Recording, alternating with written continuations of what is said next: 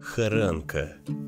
Среди причин, по которым Артем не покидал пост штатного журналиста газеты «Энский вестник», можно было выделить две основных. Любовь к журналистике как к искусству и отсутствие каких-либо альтернатив в самом Энске. В более крупные города он не рвался совершенно намеренно, справедливо полагая, что никому там не понадобится. Да и вряд ли бы там прижился после сонного Энска, в который все новости приходили с опозданием. Сам Вестник представлял собой печатное издание в шесть листов на бумаге нехорошего качества, выходившее раз в две недели. Самые крупные новости, как водится, помещались на первом листе, аккурат под крупно набранным названием. Последнюю часть газеты занимали объявления, некрологи и поздравления. И в серединной части можно было найти произведение Артема, который буквально из пальца умудрялся высасывать сюжеты. И что греха таить, иногда немного привирал. Ну, как немного. Энск был тихим городом, мирно дрейфовавшим где-то на отшибе горизонта событий. И чтобы немного встряхнуть его безмятежное бытие, Артем сочинял новости с кричащими заголовками. «Заспиртованная мышь укусила ученика». Далее следовало две колонки материала о, собственно, мыши, которая так не кстати ожила на уроке биологии и, выпрыгнув из полулитровой банки, прокусила палец некоего И, 16 лет от роду. Был проведен ряд мероприятий по спасению жизни пострадавшего – а мышь незамедлительно поймали и сожгли.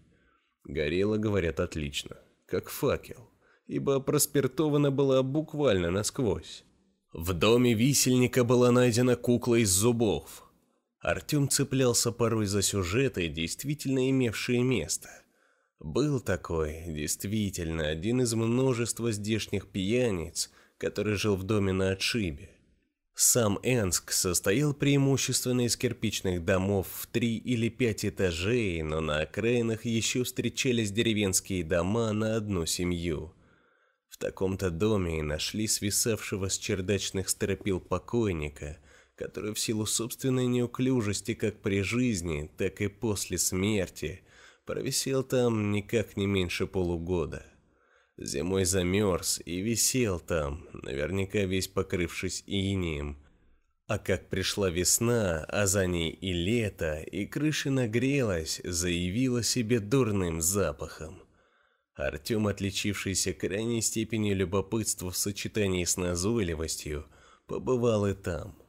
Сделал несколько фотографий, однако главред в печатях не пропустил, и расстроенный Артем приукрасил текст как мог особенно расстаравшись в описании прибитой к тем же стропилам куколки из дерюги, которая была якобы набита в самом делешными человеческими зубами.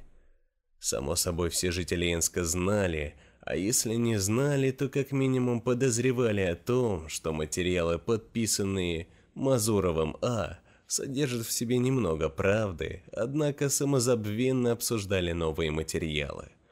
Самые преданные фанаты делали подборки из наиболее жутко получившихся историй. Из них затем вырастали целые папки, ходившие из рук в руки. А плодовитый автор Артем строчил еще. Однако была у него мечта, как у почти каждого человека. И Артем был в состоянии ее исполнить, чего себе позволить мог уже не каждый а мечтал он дать такой материал, который обеспечил бы ему кресло главного редактора, например. А это уже возможность вывести вестник на более качественный уровень. Скажем, бумагу получше, да страниц побольше, возможно, даже с цветными фотографиями. В этом месте Артем с тоской вспоминал кадры с висельником. Но с обычными выдумками материал мечты никак не сочетался – и в округе ничего, вот беда, не происходило. Так что жил Артем в ожидании, когда же подвернется тот самый сюжет, который обеспечит ему билетик в более или менее удовлетворительное будущее. Но время шло. Энск и его окрестности продолжали спать, и ничего увлекательнее пьяной поножовщины у магазинчика 24 на 7 здесь не происходило. Артем рыскал по друзьям и их знакомым, собирал всевозможные сплетни и слухи, пытаясь уцепиться хоть за что-то. На пулитцеровскую премию рассчитывать не приходилось. Артем, хоть и тот еще выдумщик, не был лишен вполне себе реалистичного взгляда на мир. И среди подвластной его взгляду обыденной реальности наконец подвернулось кое-что стоящее. Детский дом стоял в паре десятков километров от границы Энска, чуть в отдалении от шоссе. Нужно было свернуть на грунтовую дорогу, где после дождей всегда скапливалась вода в колеях и ямах. После десяти минут тряски, вызывающей слабость даже у самых подготовленных желудках, лес расступался и открывал взгляду низенький бетонный забор – поставленный больше для обозначения границы территории, нежели как препятствие. За ним тянулся закатанный в давно растрескавшийся асфальт дворик. Почки зеленого сорняка произрастали из трещин густыми щетками. И полоска вытоптанного газона с качелями и косой каруселью. Чуть поодаль располагались три парника и огород. Калитка была приоткрыта, Жест, обозначающий здесь не гостеприимство, а скорее безразличие к тому, что всякий может войти и выйти. И побитая непогодой табличка с надписью «Детский дом номер 14». Никакая там не радость или солнышко. Артем прямо так и написал затем свой черновик. Никто не обратил внимания на подъехавший к самым воротам автомобиль. Никто не выглянул из окон, чтобы приветствовать гостей. Апатия, безразличие, покорное смирение перед завтрашним днем и надежда на то, что он не будет хуже, чем предыдущий. Дом номер 14 имеет значительное сходство с давно заброшенным бараком, нежели с жилым помещением, где играют и учатся дети. Сложенный из серых панелей, он слепо щурился за шторенными окнами, которые даже в этот солнечный день кажутся глухими и темными. Не удивлюсь, если последних несколько лет сюда не ступала нога человека, и дом давно пустует. Хлопнув дверью старенькой шестерки, Артем огляделся по сторонам, испытывая некую растерянность. Написать о проблемах детского учреждения, которое финансировалось из неведомых источников и явно недостаточно, судя по всеобщей ветхости, дело благое, но он ожидал увидеть хотя бы пяток играющих во дворе или там пропалывающих огород детей, пусть даже курящих на крыльце воспитателей, но никак не глухую пустоту, нарушаемую только звуками окружающего леса. Давно проржавевшие петли калитки взвизгнули на чистоте, неприемлемой для человеческого уха. Поморщившись, Артем вошел во двор и решительно направился к крыльцу. Мысленно он переваривал полученные на ходу впечатления в удобоваримый текст, который затем оживет на бумаге. Хруст песка на асфальте, шорох травы. Хлопает оторванный край пленки на парнике, Роскошные ступеньки крыльца и перила до блеска выглаженные тысячами прикосновений. На перилах что-то ярко блестит, пуская в глаза солнечных зайчиков. Артем пощурился и, подойдя ближе, нашел источник блеска, пару крупных осколков бутылочного стекла. Одно было коричневым, возможно, от пива, другое зеленым, источником послужила бутыль от воды минеральной, столовой. Он поднял коричневое стеклышко и зачем-то поглядел сквозь него на солнце, рискуя обжечь сетчатку. «Не твое, не трогай!» Угрюмо просипел чей-то голос. Вздрогнув, Артем едва не выронил стекляшку. Сквозь прутья перил на него недобро смотрел ребенок. Казенная короткая стрижка, выленившая от солнца и множество стирок футболка, царапина на носу, Подтянувшись, он с ловкостью мартышки сгреб оба стекла в руку и вновь спрыгнул обратно на асфальт. «Не буду», — покаялся Артем. Дом оказался не таким уж заброшенным, по крайней мере по своему наполнению. Вид-то у него по-прежнему был ветхий. Мальчик не ответил. Тщательно протерев оба стеклышка полой футболки, он сунул их в карман тренировочных штанов и уставился на Артема в оба глаза. «Я Артем», — поспешил представиться тот. «Представитель газеты «Энский вестник». Буду писать материал об этом доме». Обитатель дома номер 14 моргнул. А личность Артема у него явно интереса не вызывала — не спеша он вновь извлек из кармана зеленое стекло и посмотрел сквозь него на Артема. Тот предстал для него в виде зеленом и оттого, наверное, смешном, потому что мальчик вдруг растянул губы в не очень красивой улыбке и сменил гнев на милость. «Ладно, пиши, меня Василий зовут. Только через коричневое стекло смотреть больше не надо, а то насмотришься разного». «Проводишь меня к кому-нибудь из старших?» – попросил Артем, оглядывая Василия и стремительно удерживая в памяти первые впечатления от его появления, и не удержался от вопроса. «И почему нельзя смотреть через коричневое стекло?» Василий ответил не сразу. Обстоятельно уложил свое сокровище обратно в карман, затем прокашлялся и, обогнув крыльцо, направился к дверям дома – Заговорил он только, когда открыл дверь и сделал шаг внутрь. «Потому что через коричневое стекло показывает некоторые вещи, а зеленое показывает все так, как оно есть». Пришлось удовлетвориться именно этим объяснением. Официально Зоя Львовна числится как старший воспитатель, однако де-факто она выполняет все виды работ, которые успевает сделать в течение дня – ведь штат работников в доме сильно ограничен. Вот и приходится брать на себя дополнительные обязанности за зарплату в 4000. Деньги, которых не хватает даже на оплату коммунальных платежей. «Если не я, то кто?» Вздыхая, говорит Зоя Львовна о своей работе. А здесь Артем вынужденно приукрасил действительность, потому что Зоя Львовна в действительности встретила его яростным ураганом и натиском, одновременно требуя ответа за скудное финансирование и извиняясь за непрезентабельную внешность как самого дома, так и его воспитанников. «На вон, гляди! Так и навернешься, прости господи, костей не соберешь!» Подцепив ногой пласт вытоптанного до коричневой основы линолеума, пояснила Зоя Львовна. «Так вот, гвоздями по краю прибьем, только не держит ни хрена». Алена Никитична давеча чуть-чуть нос себе не разбила, запнулась о край. Артем черканул в блокноте пару строк карандашом. Холл осветили, одна за другой несколько вспышек фотоаппарата. За пару часов Зоя Львовна провела для Артема небольшую экскурсию по обоим этажам учреждения. Сводила в подвал, показала лужу стоячей воды на полу, которая натекла из труб. Дальше повела на кухню, насквозь пропахшую вареной капустой и тряпками. Следом учебный класс, комнаты детей. Детей здесь было на удивление немного. Комната отдыха, Везде разруха и запустение. И дети бледные, нездоровые на вид, подозрительно тихие.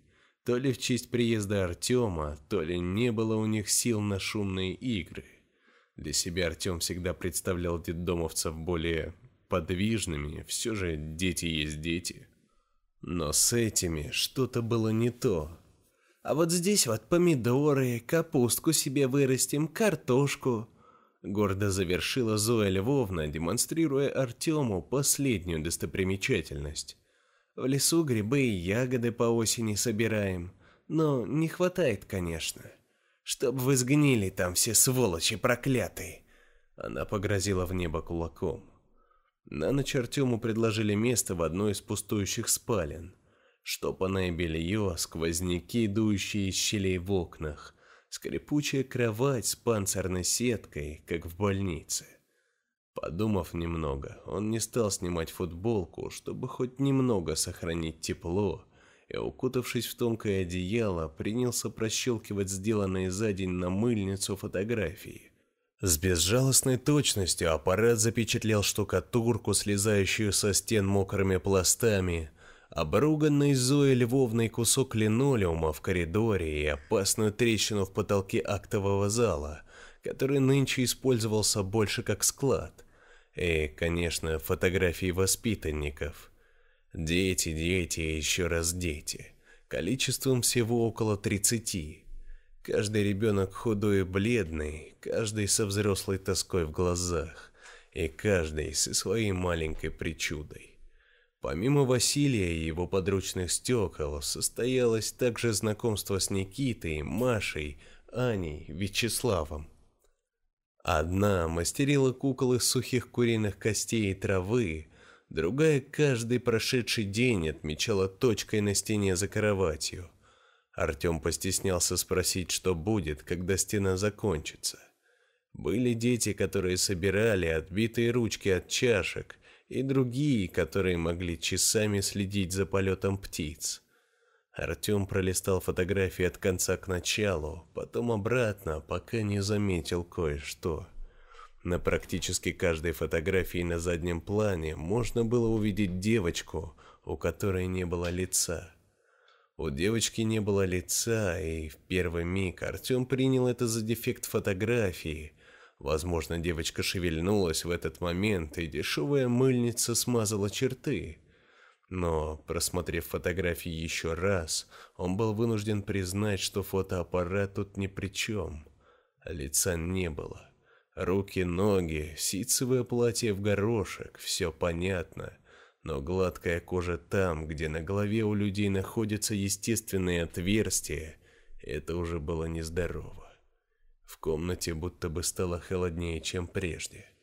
Поежившись, Артем замотался в куцое одеяло так плотно, как мог, и постарался уснуть, заодно выкинув из сознания зловещих девочек. Постепенно он переключился на мысли о пишущейся статье и с тем уснул. «Зоя Львовна, сколько всего детей живет в этом доме?» – спросил Артем утром. «Двадцать восемь», ответила женщина. Ты же вчера их всех видел. Вот они, все здесь, никого не пропустила. А девочка у вас тут такая есть, э, маленькая в платье с довольно невыразительным лицом. В описании Артем замялся, но потом сумел выкрутиться, но в целом запоминающаяся внешность. Зоя Львовна посмотрела на него странно. Коричневое стекло, Вздохнула она наконец. Артем в первый миг обрадовался, мол, она поняла, о ком речь. Потом озадачился. Ну, да, брал осколок, на солнце поглядел. Не надо было? Не надо было, отозвалась Зоя Львовна эхом и на глазах постарела тут же. Приметила она тебе. Вот не сообразила я, старая. Отвадить тебя нужно было сразу. С другой стороны, лишние руки нам не помешают. В огородичке линолеум тот же прибить. Кто приметил-то? Заулыбался Артем. Какие руки? Вы чего в самом деле? Я, конечно, искренне надеюсь на то, что после моей статьи... Харанка ее имя. Точно не слыша, продолжала воспитательница. Лица на ней нет. Увидел ее, пиши пропала, домой не вернешься. Да как это не вернусь-то? Занервничал Артем. Вот сейчас пойду, в машину сяду и поеду. Спасибо вам, конечно, за гостеприимство. И сделал шаг назад, сообразив вдруг, что Зоя Львовна с большей долей вероятности попросту сошла с ума. Возраст, работа нервная, обстановка опять же, детишки один другого страннее. Всегда она здесь была и всегда будет. Дом-то здесь, когда построили, наперекосяк все с первых дней шло, а потом закрыли. Монотонно продолжала она свой рассказ. Но того, что случилось, не воротить. Ты в зеленое это стекло посмотри, когда обратно пойдешь, и все понятно станет. Артем не нашел, что ответить на это, и отправился к выходу. Два стеклянных осколка лежали на перилах крыльца, отбрасывая веселые солнечные брызги. Владельца их нигде видно не было.